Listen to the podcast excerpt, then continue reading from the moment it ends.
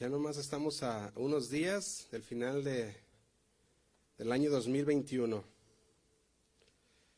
Pronto pasará la historia, ¿verdad? Ya estamos empezando el conteo regresivo para otra vez un año más, por la gracia de Dios, amén. Y bueno, pues el día de hoy continuamos con nuestra serie del estudio del Evangelio de Juan, pero antes de iniciar quisiera hacer una pequeña introducción para que meditemos a lo largo del mensaje. Y quería hacer esta pregunta. ¿Cómo se mira o cómo se mirará cuando Dios está en búsqueda de una persona? ¿Cómo se mirará cuando Dios está en búsqueda de una persona? Yo veo que la gente el día de hoy se hace muchas preguntas y unas preguntas como esta. ¿Hay un Dios? Y si lo hay, ¿cómo es Dios? ¿Será que Dios me conoce? ¿Qué pasa cuando morimos? ¿Habrá una realidad mayor más allá de lo que podemos ver? ¿O de lo que podemos tocar? ¿O de lo que podemos plenamente comprender? Y esas preguntas son muy, son preguntas válidas que la gente muchas veces trae, ¿verdad? Pero también hemos la pregunta que quisiera que nos enfocáramos más sería esta. ¿Cómo se mirará cuando Dios está en búsqueda de una persona? Y la verdad es que está en búsqueda de conocer de nosotros. El Señor nos busca. El Señor es el que está siempre en esa búsqueda de nosotros. Nosotros podemos llegar a pensar que nosotros somos los que estamos buscando de Dios. Nosotros podemos llegar a pensar que nosotros somos los que queremos buscar de Dios, que estamos persiguiendo a Dios o estamos en búsqueda de Dios. Pero hay diferente búsqueda. Está una búsqueda para conocer más de Dios y está la búsqueda que Dios hace para con nosotros para salvación. Nosotros buscamos a Dios para conocer más de Él, pero el que nos encontró fue Dios. Él fue el que nos buscó. Por eso es mi, por eso es mi pregunta. Y si nosotros, yo pudiera verlo de esta manera, a lo mejor muchos de nosotros lo hemos visto al revés, pensando que somos los que buscamos a Dios, cuando en realidad Señor es el que nos está buscando a nosotros. Y si Dios es quien nos persigue, si Él es el que nos busca en realidad, entonces nosotros estamos buscándole para conocerle, porque Él ya nos llamó, Él ya nos buscó y nos encontró para darnos la salvación. Y aquí es donde quiero poner esas preguntas en nuestra mente para empezar a meditar a lo largo del mensaje. Si tú vas a Isaías 43, 7, te pueden leer en la pantalla si gustan, ah, lo pueden notar. Dice así, todos los llamados de mi nombre, todos los llamados de mi nombre, para gloria mía los he creado, los formé y los hice. ¿Para qué? Para gloria suya, dice ese Isaías 43, versículo 7. Isaías 43, versículo 7. Entonces la Biblia nos dice que fuimos creados por Dios y fuimos creados para Dios. Fuimos hechos para conocer de Dios y para ser conocidos por Dios. Para eso es que fuimos creados. Pero nuestro pecado y nuestra rebelión, ¿qué, ¿qué es lo que ha hecho? Nos ha apartado nos ha apartado de esa relación, ha rompido esa relación y no había nada que tú y yo pudiéramos hacer para arreglar esa relación. Entonces, ¿sabía usted, hermano, que la historia de la Biblia es una historia de la búsqueda de Dios? ¿Es la, de, la búsqueda de Dios hacia el hombre? Esa es la historia.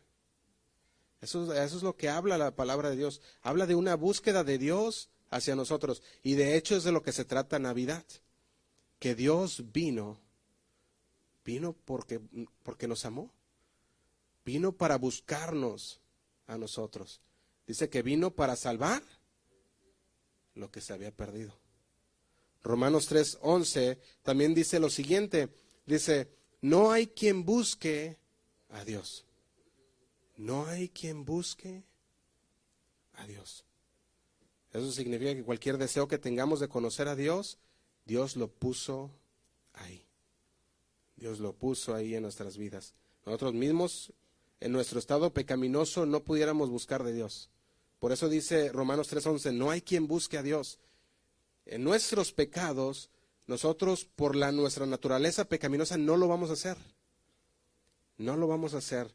Nunca nos inclinaríamos a Dios, nunca buscaríamos de Dios.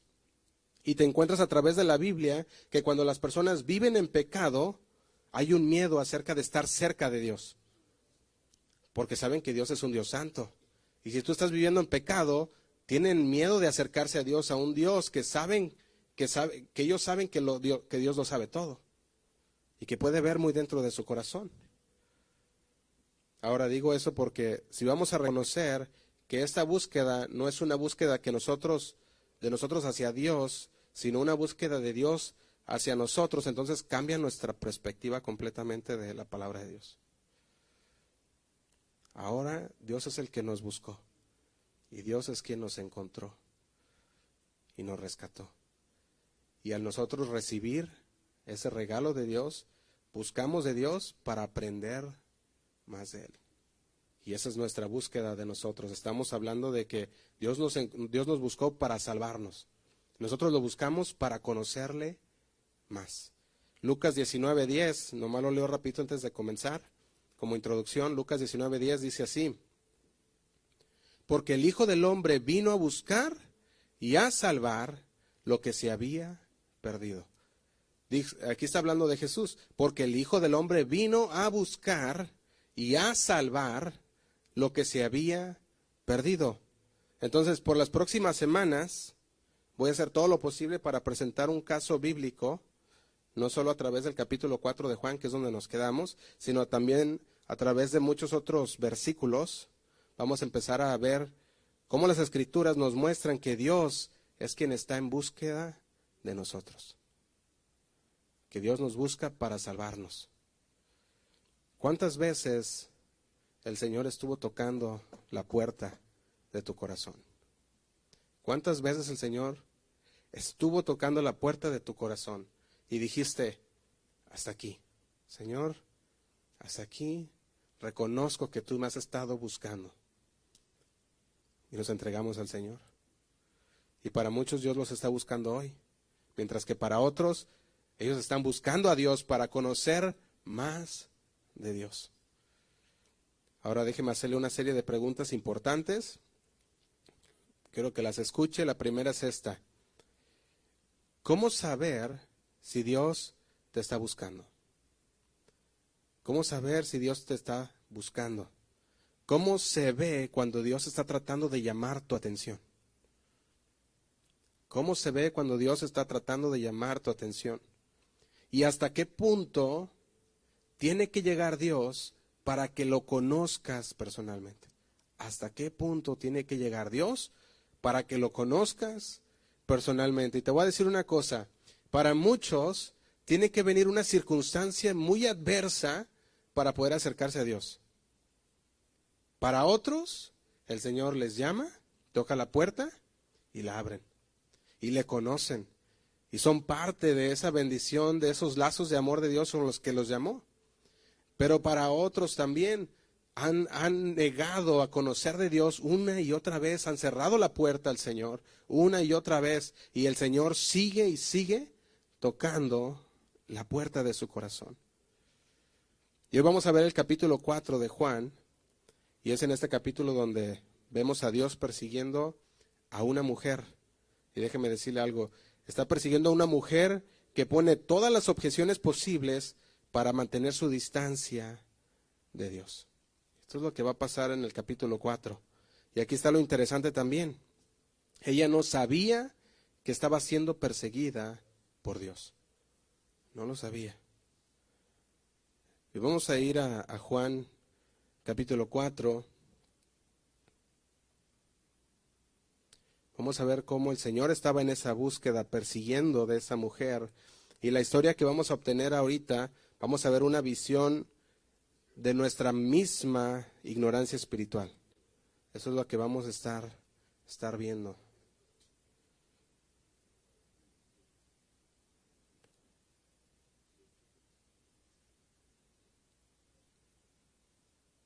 ¿Está bien todo ya?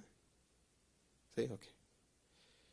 Bueno, entonces vamos a ver cómo Dios conoce nuestras necesidades, incluso antes de que nosotros sepamos que tenemos una necesidad. El Señor ya las conoce. Y vamos a ver también cómo nuestro razonamiento humano muchas veces puede inferir con, nuestro encuentro divino. Entonces dijimos Juan capítulo 4, versículo 1, que es donde nos quedamos, pero antes de leerlo vamos a hacer una oración, amén. Señor, te damos gracias una vez más por tu palabra, porque sabemos, Señor, que, tú eres bueno y que tu palabra, Señor, es para edificarnos, es para ayudarnos, Señor, a crecer en ella, Señor, para, para que también nosotros nos nutramos, Señor, de tu palabra y podamos ser esos buenos árboles, Señor, que dan frutos, frutos, Señor, de arrepentimiento, frutos dignos de ti, Señor. Te damos gracias, Padre, y te pedimos que, que tú hables a nuestro corazón. Queremos escuchar tu voz, Señor. Háblanos, te lo pedimos en el nombre de Cristo Jesús. Amén y amén. Entonces dijimos la pregunta original, ¿cómo se mira cuando Dios está en búsqueda de una persona? Y vamos a ir a Juan 4.1. Juan 4.1. ¿Lo tenemos? Ese sería el tema número 22 de la serie El Evangelio de Juan. Tema número 22. Bueno. Vamos a esperar poquito. Para poder, eh, para poder escuchar bien, ¿verdad? Que vamos a pedir que tenga la voz un poco más baja para que no, para no distraer a los demás. Y bueno, dijimos, vamos a ver la introducción a este capítulo 4. Vamos a ver que los primeros versículos son como los primeros minutos de una película. Así lo podemos poner. Como los primeros capítulos de ese libro que tú quieres leer, ¿verdad? Y que se pone emocionante. Vamos a ver cómo empieza a acompañarnos. ¿Está bien? Sí, ok. Vamos a pedir si toma su asiento, por favor, para que no distraiga a los demás. Y bueno, dijimos, estamos entonces en el versículo versículo 1, ¿verdad? Pero antes de comenzar con el capítulo 4, vemos que el capítulo 3 terminó con los discípulos de Juan molestos. ¿Por qué estaban molestos? Por las actitudes. Estaban molestos por las actitudes que solían congregarse alrededor, ¿verdad? Aquellas personas que solían congregarse con Juan, ahora ya no estaban con Juan, ahora ya se estaban yendo con Jesús. Entonces en el capítulo 3 vimos que, terminaron molestos. Y ahí es donde entra el capítulo 4 y dice así, en el versículo 1. Dice, cuando pues el Señor entendió que los fariseos habían oído decir... Vamos a... ¿Se lo puede llevar un poquito para atrás, hermana? Para que... Sí, para. Sí, para que está... Porque está fuerte y se escucha. sí. para no distraernos y, y seguir.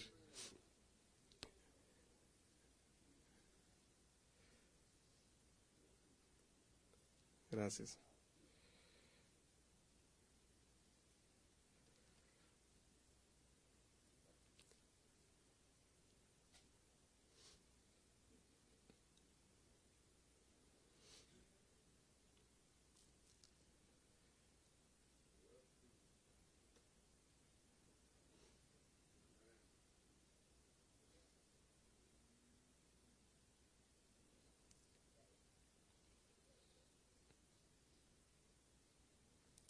Bueno, listo. Vamos a que el Señor sea el que lo toque, amén. Vamos a continuar Juan 4.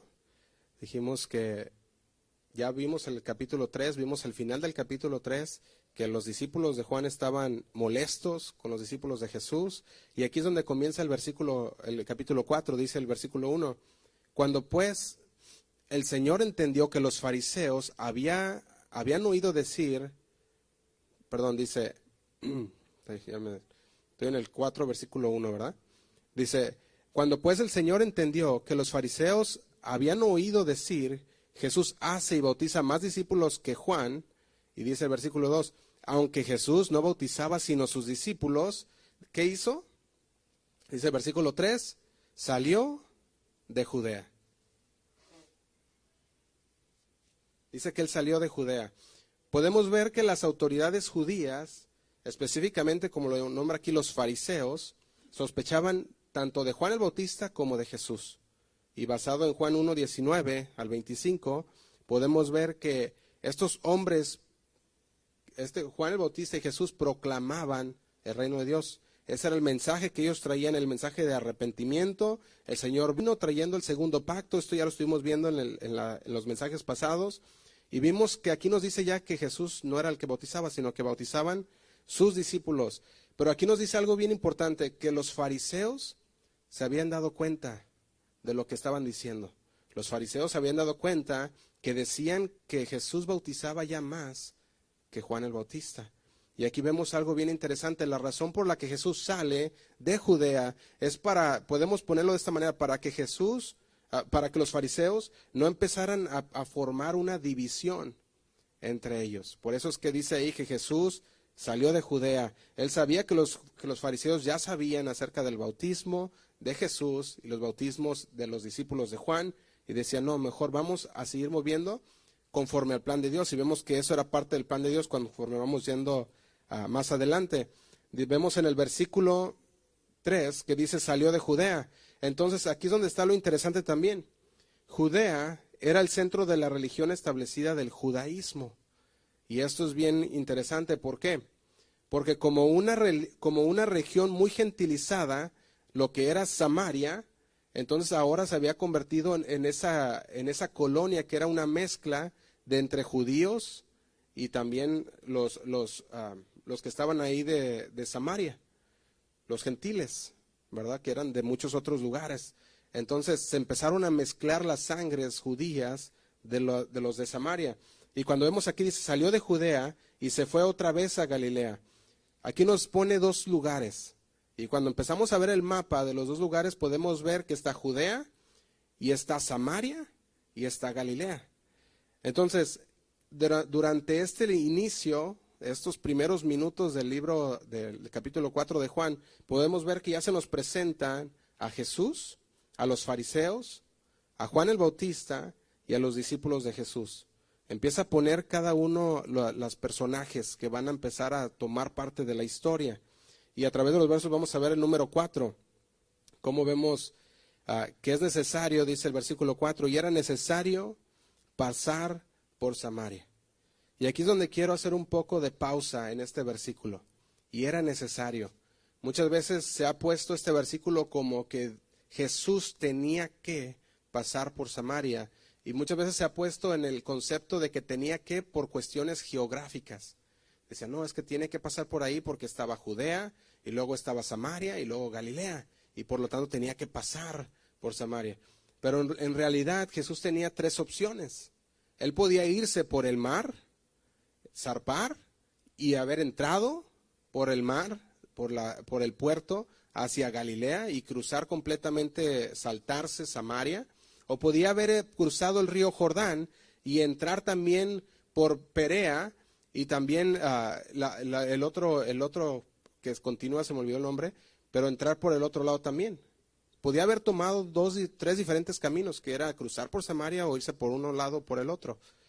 Pero aquí dice, era necesario pasar por Samaria. Aquí es interesante esto porque no está hablando de que era necesario por cuestiones geográficas, sino que la palabra necesario es una palabra griega que habla que es el propósito o el plan de Dios.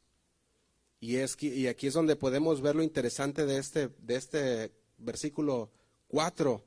Era necesario, está hablando de que er, era su misión, era el propósito de Dios que Él pasara por ese lugar.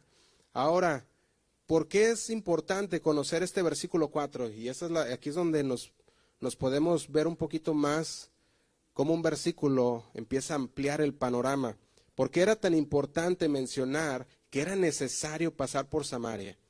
Y aquí es donde creo que conozcamos un poquito más de la historia acerca de Samaria. Podemos encontrar en la historia que los samaritanos y los judíos se odiaban. Había un odio entre ellos. Recordemos que Jesús era judío. Entonces los, los samaritanos y los judíos se, odiaban.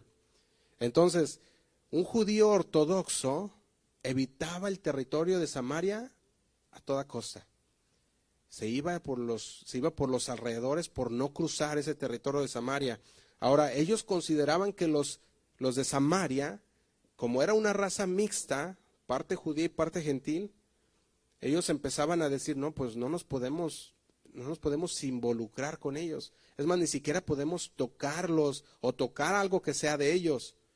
Y ahora te imaginas, Jesús tenía que pasar, dice ahí, era necesario que pasara por Samaria. Y todo esto lo puedes ver en Segunda de Reyes 17, lo puedes anotar. Ahí ves la historia de, la, de Samaria, de cómo ellos desobedecieron a Dios y cómo se empezó a mezclar la raza judía con la raza gentil. Entonces ahí vemos que ellos fueron cautivos, ¿verdad? Llegaron a ese cautiverio de, Siria y de es donde sale Samaria. Y lo puedes leer en Segunda de Reyes después, porque ahorita no tenemos el, el, tiempo para leerlo, pero lo puedes leer después. También otra cosa que podemos ver nosotros es que los de Samaria, ellos también creían en Dios, pero había pasado algo. Ellos nomás aceptaban los primeros cinco libros de la Biblia. Los primeros cinco libros del Antiguo Testamento, que son Génesis, Éxodo, Números, Levítico y Deuteronomio. Eso era lo único que ellos, que ellos creían. Por lo tanto, como nomás creían en los primeros cinco libros, porque recordemos que estos eran judíos, pero eran judíos que, que tenían, que nomás creían en no creían en todo el libro hebreo, como lo conocemos hoy, sino que conocían nomás en estos cinco libros, lo rechazaban los judíos. Si no, es que no tienes la palabra completa. Por lo tanto, ellos todavía más lo rechazaban. Ahora había otra cosa también. Hubo un tiempo en el libro de Esdras, lo puedes leer también después, en el libro de Esdras, donde está en Esdras 4, versículo 1 al 2, cuando los samaritanos quisieron ayudar a los judíos a reconstruir el templo. ¿Y qué pasó? Le dijeron los judíos, no, no aceptaron la ayuda de los samaritanos. Y los samaritanos se enfurecieron porque dijeron, ¿cómo es posible que no, que no quieras aceptar nuestra ayuda para, para construir el templo? ¿Cómo es posible? Y la respuesta de los judíos enfureció a los samaritanos, porque ellos decían, ¿cómo, cómo ¿Cómo puedes rechazar esa oferta de que te ayudemos a reconstruir? Entonces, desde 700 años antes de Cristo ya había una, ya, ya, estaban ese, ya estaban en contra los samaritanos y los judíos. Y la Biblia nos dice, y era necesario que pasara por Samaria, hablando de Jesús. En Juan 8:48, no lo, no lo busco, lo pueden en la pantalla, aquí vemos cómo ellos le decían a los samaritanos, usaban la palabra samaritano como si fuera una, una mala palabra, le decían así en, Juan 8:48. Le, le respondieron, dice entonces los judíos y le dijeron, ¿no decimos bien nosotros que tú eres samaritano y que tienes demonio? Fíjate, eso es lo que le decían a Jesús. Cuando le intentaban, a, cuando intentaban ellos insultar a Jesús, le estaban diciendo, eres tú samaritano, como un insulto, porque ellos no se trataban, dice, dice Juan también. Ahora también Lucas 10:30, si tú recuerdas cómo Jesús mencionó a los samaritanos en una de sus parábolas también. En Lucas 10:30 podemos ver que un sacerdote, un levita, se rehusaron a ayudar a aquel que necesitaba ayuda. ¿Y quién fue el que lo terminó ayudando? un samaritano. Entonces, ahí podemos ver cómo el Señor iba ya eh, iba en persecución de aquellos corazones que estaban lejos de Él, aquellos gentiles también. Ahora los samaritanos se consideraban ellos como el, que ellos eran los verdaderos pueblo de Dios. Está curioso esto, ¿no? Pero eso es lo que ellos decían también. Recordemos que cuando el pueblo judío reconstruyó el templo, y no, como no quisieron que los, que los samaritanos les ayudaran, ellos construyeron otro templo. Y los dos tenían un templo. Había un templo en el monte también de Jerezim y había el templo también, el que tenían en Jerusalén. Ellos decían que ellos tenían el verdadero lugar de culto y consideraban que los judíos eran arrogantes, orgullosos y condescentes, se dice, condescentes contra ellos. Y dice el versículo 4, y le era necesario pasar por Samaria. Yo creo que conociendo toda esta, esta historia de acerca de los de Samaria, podemos entender un poco cómo ya entró una tensión en Jesús, de que él tenía que pasar por ese lugar. Ahora, la tensión era más para sus discípulos que para Jesús, porque Jesús conocía el propósito de Dios. Él sabía que era, que era propósito de Dios que él pasara por Samaria. Ahora, si usted puede ver la ubicación de Samaria, dijimos que forma parte, ¿verdad? Ah, está, es, es la línea más recta para llegar a Galilea, pasar por Samaria. Así que Jesús tuvo que pasar por Samaria, no porque era necesidad geográfica, dijimos, sino porque tenía que hacerlo, porque, porque era el plan perfecto de Dios. Juan 3:14 también podemos ver esta palabra necesario, en la cual podemos traducir como plan de Dios. Juan 3:14 dice así. Dice, y como Moisés levantó a la, serpiente, a la serpiente en el desierto, así es necesario que el Hijo del Hombre sea levantado. Aquí la palabra necesario también viene de la palabra griega dei, que es D-E-I. Esta palabra griega dei que significa plan de Dios. Entonces dice, como Moisés levantó la serpiente en el desierto, así es el plan de Dios que el Hijo del Hombre sea levantado. También en Juan 9.4 se usa esta palabra una vez más. Juan 9.4 dice así, me es necesario hacer las obras del que me envió. Recordemos, necesario está hablando del plan de Dios. Entonces, es el plan de Dios hacer las obras del que me envió. Entre tanto que el día dura, la noche viene cuando nadie puede trabajar. Ahora en Juan 10, versículo 16, Juan 10, versículo 16, podemos ver esta palabra una vez más, pero aquí ya no la viene como una palabra de necesario, sino que debo. Fíjate, dice el versículo 16 de Juan 10. Dice, también tengo otras ovejas que no son de este redil.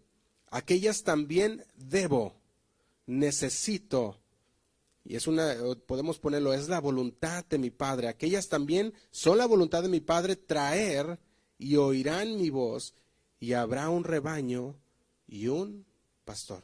Juan 10, 16. Eso es lo que está hablando aquí. Entonces, cuando vamos, cuando vemos a lo largo del Evangelio de Juan, Jesús siempre estuvo consciente del hecho que tenía la misión de la voluntad de su Padre quería cumplir, él dice, yo la voy a cumplir. Entonces, en ese sentido, la necesidad de pasar por Samaria no era geográfica, sino era el plan de Dios. Se trataba de un momento divino, ah, ah, diseñado, designado para pasar por parte del Padre. Entonces dice el versículo 4, continuamos, Juan 4, 4, dice así, y le era necesario pasar por Samaria porque estaba cumpliendo la voluntad del Padre, es lo que podemos ponerle ahí también nosotros. Y dice el 5, vino pues a una ciudad de Samaria llamada Sicar, junto a la heredad de Jacobo, de Jacob, junto a la heredad que Jacob dio a su hijo José, y dice el 6, y estaba allí el pozo de Jacob. Entonces Jesús, cansado del camino, se sentó así junto al pozo, era como la hora sexta. Estamos en el versículo 6. Era como la hora sexta. Entonces aquí en el versículo 5 nos acerca aún más a la escena donde se va a desarrollar la historia, la que vamos a empezar a ver. Jesús ahora ha entrado a la región de Samaria, llegó a la ciudad de Sicar, dice ahí la palabra, a la parcela de la tierra de Jacob que, que Jacob le dio a su hijo José, y específicamente se había sentado al lado del pozo de Jacob. Sería como decir, Jesús entró a California, llegó directamente a Fresno y se sentó justamente aquí al lado de nuestro hermano Bernabé. O sea, bien detalloso que nos da los detalles de la palabra, pero básicamente nos está dando a entender también los lugares donde, donde Jesús estuvo. Nos está diciendo, esta es la, la unidad geográfica donde Jesús fue, para que podamos conocer bien y saber que este testimonio es verdadero. Ahora, lo que nos está diciendo también es que era importante conocer este pozo también. Era importante conocer el lugar donde él estaba, porque este pozo era, era importante no solamente para los judíos, sino también para los samaritanos. Era importante para los dos. Y eso también lo vamos a estar viendo después. El versículo 6 termina con la frase diciendo la hora sexta. Entonces, según el método judío de medir el tiempo, ellos medían el tiempo a partir de, la, de que salía el sol, que normalmente era como las 6 de la mañana. Entonces, la hora sexta sería como la hora que nosotros conocemos como el mediodía. Entonces, el mediodía no era una, una hora habitual para salir a tomar el agua del pozo. De hecho, nosotros lo podemos sacar de, Génesis, cuando vamos a Génesis 24:11, podemos ver que la hora habitual, nos dice aquí, era en la tarde, en la hora más fresca. Si tú vas a Génesis 24:11, dice así. Dice, e hizo arrodillar los camellos fuera de la ciudad, junto a un pozo de agua, a la hora de la tarde. Dice, la hora en que salen las docellas por agua. Entonces, aquí nos pone un poco más, ah, un poco más de drama en el, en el capítulo 4. Nos dice, Jesús tenía, era el propósito de Dios pasar por Samaria. Y no solamente eso, sino dice, llegó a la hora sexta en aquel pozo y a esa misma hora había una mujer que estaba sacando agua. Fíjate qué curioso. Ella estaba ahí en un momento diferente. No en el momento que salen las doncellas a tomar, a sacar el agua. Estaba ahí en un momento específico por una razón específica. Y llegaremos a esa razón también. La solicitud de Jesús fue simple. ¿Qué fue lo que le pidió? Dame de beber. Dame de beber. Tres palabras. Dame de beber. Simple. Pero dentro de esas tres palabras, Jesús empezaba a romper ¿Qué rompía Jesús? Todas las costumbres sociales de su tiempo. Todas. Y eso es lo que quiero decir. En ese tiempo los hombres no hablaban con las mujeres, no hablaban ni con sus esposas en público.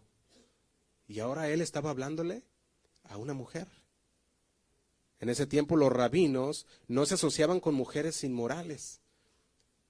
Y vas a ver cómo se clasifica esta mujer más adelante en la historia. También podemos ver que Jesús está en un lugar donde no debería estar. Está en Samaria, donde todos los judíos lo evitaban y salían por los lados, le rodeaban. Está hablando con una persona equivocada, con una mujer, y está pidiendo algo equivocado, le pide de beber.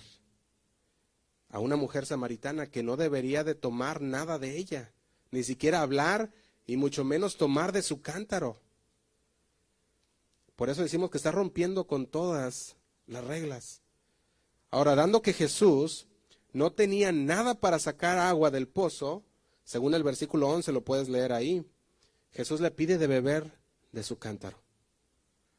Entonces aquí podemos ver que Él no solo está pidiendo tocar lo que ella posee, está pidiendo beber de lo que es propiedad de un samaritano. Fíjate, cuando lo vemos de esta manera, todo lo que el Señor estaba haciendo, cuál era su propósito, eso es lo que vamos a estar viendo también. Está rompiendo las barreras una tras una. Y esta mujer lo sabe también. Esta mujer sabía muy bien que Jesús estaba rompiendo todas esas cadenas que había entre los judíos y los samaritanos. Fíjate, su respuesta, podemos ver esa respuesta como la mujer lo sabía le dice así, versículo 9. Le estamos, estamos viendo versículo, estamos en el versículo 8 de Juan, capítulo 4, versículo 8. ¿Lo tenemos? Dice así. No sé si lo tengan. Dice, pues sus discípulos había, habían ido a la ciudad a comprar de comer. Y dice el versículo 9, dice, la mujer samaritana le dijo, ¿cómo tú siendo judío, que dice, me pides a mí de beber? Y luego dice, que soy mujer samaritana. Fíjate cómo le estaba diciendo. ¿cómo tú me pides de beber que soy mujer samaritana? El versículo 9 podemos ver que Juan agrega porque los, porque los judíos y samaritanos no se trataban entre sí, no se hablaban. Entonces pues, la mujer decía, ¿por qué me estás pidiendo a mí agua? Y yo pienso que es una buena pregunta que se hizo la mujer. ¿Por qué me estás pidiendo algo? Mira la respuesta de Jesús en el versículo 10. Le respondió Jesús y le dijo, si conocieras el don de Dios, ¿y quién es el que te dice, dame de beber? Tú le pedirías y él te daría agua viva. Ahora quiero que veamos esto. Jesús no prestó atención a la actitud de la mujer. Él no prestó nada de atención a esa actitud. Una actitud de sarcasmo, descaro o crítica, no sé cómo se pudiera decir, en su manera de responder. Estaba más interesado en ganar a la mujer que ganar la discusión. En eso estaba más interesado. Y esto es lo, eso es lo que a mí me interesaba mucho, cómo Jesús le respondió a ella y le dijo, si conocieras el don de Dios, ¿y quién es el que te dice, dame de beber? Tú le pedirías y él te daría agua viva. Aquí podemos aprender una gran lección, todos nosotros. En un mundo, en un, en un tiempo en el cual toda la gente está constantemente dividida, como lo vemos hoy, la gente está constantemente tratando de debatir posiciones, tratando de debatir y de poner división. Constantemente nosotros también hacemos preguntas como, ¿qué pasó? ¿Cómo es que llegamos hasta aquí? ¿De quién es la culpa? Y empezamos a tratar de buscar de quién es la culpa. Y la verdad, mis hermanos, es que necesitamos simplemente seguir el ejemplo que Jesús hizo aquí, que nos dejó aquí. Él simplemente los amó. Y la gente que ama rompe los muros de división. La gente que ama rompe los muros de división. Amar a la gente es sembrar las semillas de un futuro más brillante en el Señor. Fíjate lo que está haciendo aquí. Él estaba haciendo lo correcto, amarla. Nunca podemos ver nosotros aquí que él nunca le empezó a debatir lo que ella había dicho, porque ella estaba en lo correcto. Él le dijo, ¿por qué me pides a mí agua si no, si entre judíos y samaritanos no nos llevamos? Y tú eres judío y me estás pidiendo agua. Pero el Señor comenzaba a avanzar. Él siempre empezó a avanzar. Fíjate, le dices, le dice, si supieras, le dice, si conocieras el don de Dios ¿Y quién es el que te dice, dame de beber? Tú le pedirías y él te daría agua viva. O sea, le da una vuelta a su conversación, hermanos, de 180 grados. La mujer le está diciendo, ¿por qué me pides? ¿Por qué me pides de beber? Soy una mujer, soy samaritana, tú eres judío. Y el Señor le cambia la conversación y de repente le dice, tú me deberías de pedir agua a mí. La mujer, podemos ver que por su respuesta, no ha entendido la transición. Y dice en el versículo 11, Señor, no tienes con qué sacarla. Ella seguía pensando en las cosas naturales, físicas, como el agua, pero el Señor estaba hablando de algo más, hablando de lo espiritual. Ella decía, el pozo es hondo, no tienes nada para sacarla. ¿De dónde pues tienes tú el agua viva? Podemos ver el versículo 11. Y aquí quiero tomarme un momento para explicar la referencia de dónde vino esta agua viva. Y esto va a ser importante para las próximas semanas también. En el Antiguo Testamento, el agua viva era una metáfora utilizada para describir a Dios. Por ejemplo, en Jeremías 2.13 dice así, Jeremías 2.13 dice, porque dos males ha hecho mi pueblo. Me dejaron a mí, fuente de agua viva y cavaron para sí cisternas, cisternas rotas que no retienen agua, que no retienen agua. Fíjate cómo, cómo empieza, dejaron a mi fuente de agua viva. Fíjate, y la lección no es, no puede, la lección que nos habla aquí es, no puede satisfacer tu propia necesidad. Solo Dios satisface lo que tú necesitas. Jeremías 17:13 también lo dice de la siguiente manera. Jeremías 17:13. Lo me voy a ir un poquito más rápido. Jeremías 17:13 dice así. Dice, oh Jehová, esperanza de Israel, todos los que te dejan serán avergonzados, y los que se apartan de mí serán escritos en el polvo, porque dejaron a Jehová manantial de aguas vivas. ¿A quién está describiendo? A Jehová. Fíjate, ambos pasajes identifican claramente a Dios como la fuente de agua viva. Y solo Dios es la fuente de la que nosotros necesitamos para la salvación. Solo Dios. En el Salmo 36, versículo 9, Salmos 36, Salmo 36, versículo 9, dice así, porque contigo está el manantial de la vida.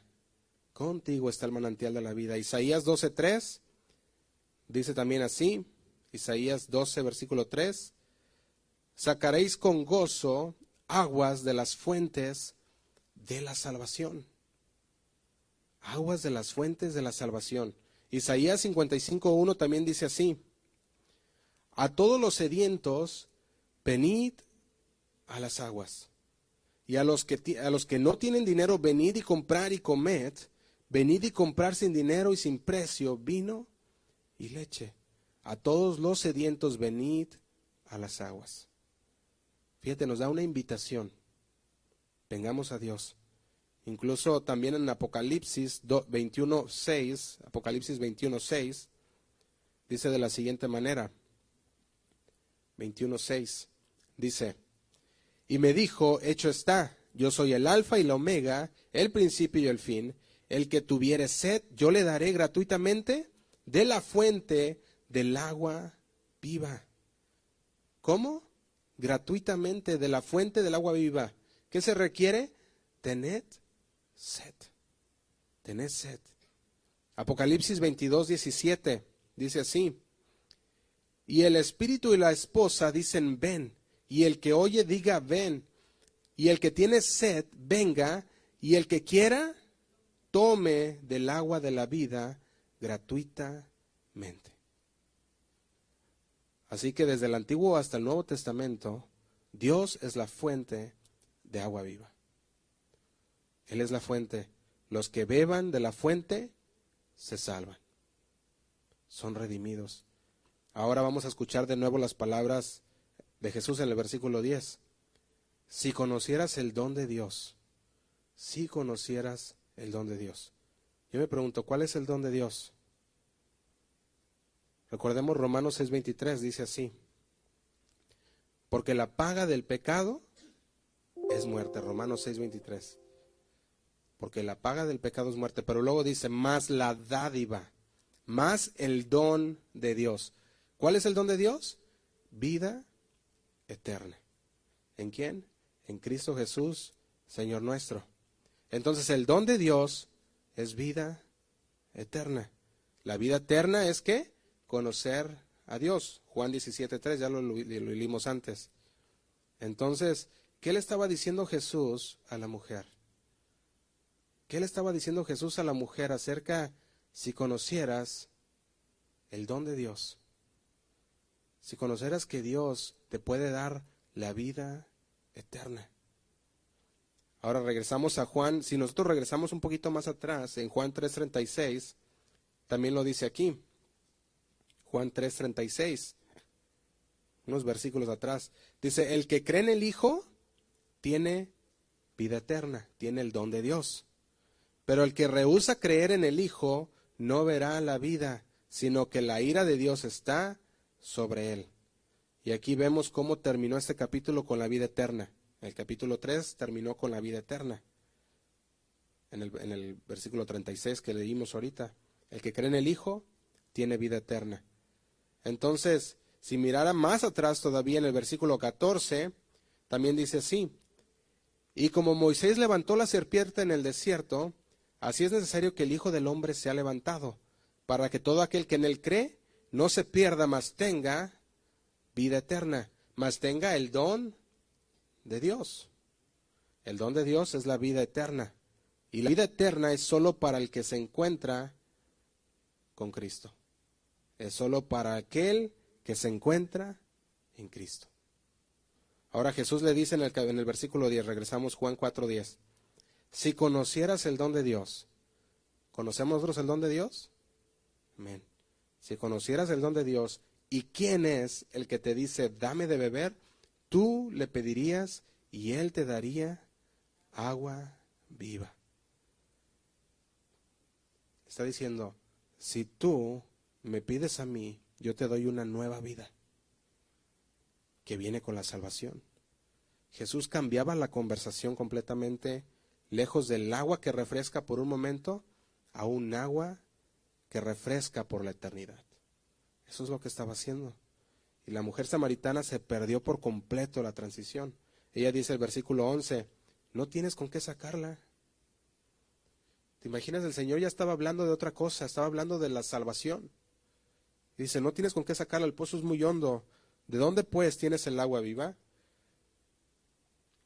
Y aquí es donde empieza a convertirse esa conversación a un poco más profunda todavía. Y muy importante también, porque empieza a hablarle ya un poco de cosas más profundas a la mujer también, a la mujer samaritana. Y no quisiera, no quisiera que nos, que nos fuéramos muy rápidos en esa, en esa área, sino que lo indagáramos un poquito más. Pero hasta aquí, hasta el versículo 11, podemos ver que esa mujer todavía no había entendido la transición que Jesús ya había hecho. Esa mujer se había perdido de que ahora no era él el que necesitaba el agua, sino era ella la que necesitaba el agua. Y que el propósito de Dios, pasar por Samaria, era para la salvación del pueblo gentil. Era para poder salvar lo que se había perdido. Así quiero que veamos unos paralelos. Aquí, hasta aquí vamos a dejar en el versículo 11 para no entrar en el versículo un poquito más profundo hasta el, hasta el domingo. Pero quiero que veamos algo importante aquí. Quiero que veamos un paralelo entre los capítulos anteriores del 3 y el capítulo 4 hasta ahorita de Juan. En el capítulo 3 vemos que comienza con un encuentro de quién? De Jesús y Nicodemo, ¿verdad? Y su necesidad de nacer de nuevo. En el capítulo 4 narra el encuentro de Jesús con una mujer samaritana y su necesidad de agua viva. Ahora, Nicodemo tenía la necesidad de nacer de nuevo. La mujer samaritana tenía la necesidad de agua viva.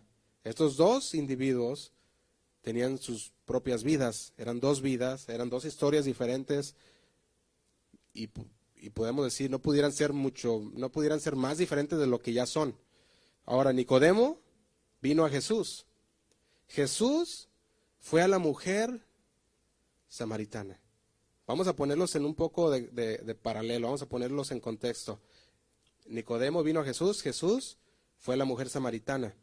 Nicodemo era un judío devotamente religioso. Ella era una samaritana llena de escándalos. Y lo vamos a ver para el siguiente domingo. Vamos a ver el por qué. Nicodemo fue maestro de Israel. La samaritana ni siquiera tenía las escrituras completas. Tenía nomás los primeros cinco libros. Nicodemo reconoció que Jesús era maestro enviado por Dios. La mujer samaritana no tenía idea de quién era Jesús. Nicodemo era rico, ella era pobre. Y les mostraré por qué también el siguiente domingo. Nicodemo fue miembro de la élite social de Israel. Eso es lo que era Nicodemo. Ella era una samaritana marginada. ¿Te imaginas? No podría irse más allá del lado de otro lado, ¿verdad? Porque ya vemos que eran completamente dos personas diferentes. Pero aquí está lo interesante, y aquí es donde quisiera terminar en esta, en esta noche. Lo interesante es esto. ¿Por qué vemos el paralelo? Porque podemos ver cómo Dios busca a los dos. Busca salvar a quiénes? A ambos, a los dos. Busca salvar a esa samaritana, pero también buscaba salvar a Nicodemo. aunque eran dos personas totalmente diferentes, totalmente de, diferentes ah, circunstancias y, posturas sociales y lo que pudieras decir, el Señor busca salvar a Dios, a ambos. Y vamos a ver algo interesante también. Y lo voy a dejar también para, para el domingo, porque esto va a ser algo que va a ocupar un poquito más de tiempo, pero podemos ver algo también en esto. Y es que no nomás busca salvarlos a ambos, sino que el Señor está buscando, y eso es lo interesante, nos está buscando a nosotros. Nosotros no buscamos a Dios, nosotros lo buscamos para conocerlo, sí, eso es una búsqueda diferente, conocerlo más, pero el Señor nos busca para salvación. Y eso es lo que el Señor hizo con la samaritana, y eso es lo que el Señor venía buscando hacer también con este hombre Nicodemo. Amén. El Señor nos busca y vamos a ver cómo se ve cuando Dios busca de nosotros. Amén. Vamos a orar. Vamos a dejarle aquí en el versículo 11. Señor, te damos gracias por tu palabra, porque sabemos, Señor, que tu palabra es fiel, tu palabra es verdadera, Señor, y podemos, podemos aprender mucho de ella, Señor. Podemos aprender de tu carácter, podemos aprender de lo que tú tienes para nosotros, porque sabemos, Señor, que, que tu palabra es la que nos corrige, la que nos ilumina, Señor. Aquella que nos ilumina nuestro caminar para que podamos ser personas que caminan correctamente, Señor, en tu palabra. Queremos, Señor, que esta palabra quede en nuestro corazón guardada, Señor, que podamos, que la hayamos puesto, Señor, en esas tablas de nuestro corazón para poder meditar en ellas, Señor. Para poder meditar cómo es que tú nos buscas, Señor, a nosotros. No importando nuestra situación, no importando nuestra circunstancia, nuestro estado social, Señor. No importando nada de eso, Señor. Tú nos buscas por igual, a todos, Señor. Tú buscas, Señor, tener una relación con nosotros individualmente, Señor. Tú buscas que nosotros, Señor, te conozcamos. Tú nos buscas a nosotros para salvarnos. Y te damos gracias, Padre, porque tú veniste a nosotros. Y pudimos verte, Señor, abriste nuestros ojos espirituales. Y pudimos reconocerte, Señor. Gracias, Padre, porque todo eso vino de ti, Señor. Te damos gracias, Padre, y queremos ponernos en tus manos. Sigue hablando nuestra vida, Señor. Que esta palabra no se quede nada más ahí, Señor, sino que dé fruto, Padre, en nuestras vidas. Te damos gracias, Señor. Ayúdanos. Te pido por mis hermanos que están aquí. Te pido que tú los bendigas, Señor, que tú los lleves con bien a sus hogares, que ellos puedan descansar y meditar, Señor, en esta palabra y puedan reconocer, Señor, que tú fuiste el que nos buscaste y puedan agradecer agradecidos, Señor, contigo. Nos ponemos en tus manos. En el nombre de Cristo Jesús. Amén. Gracias.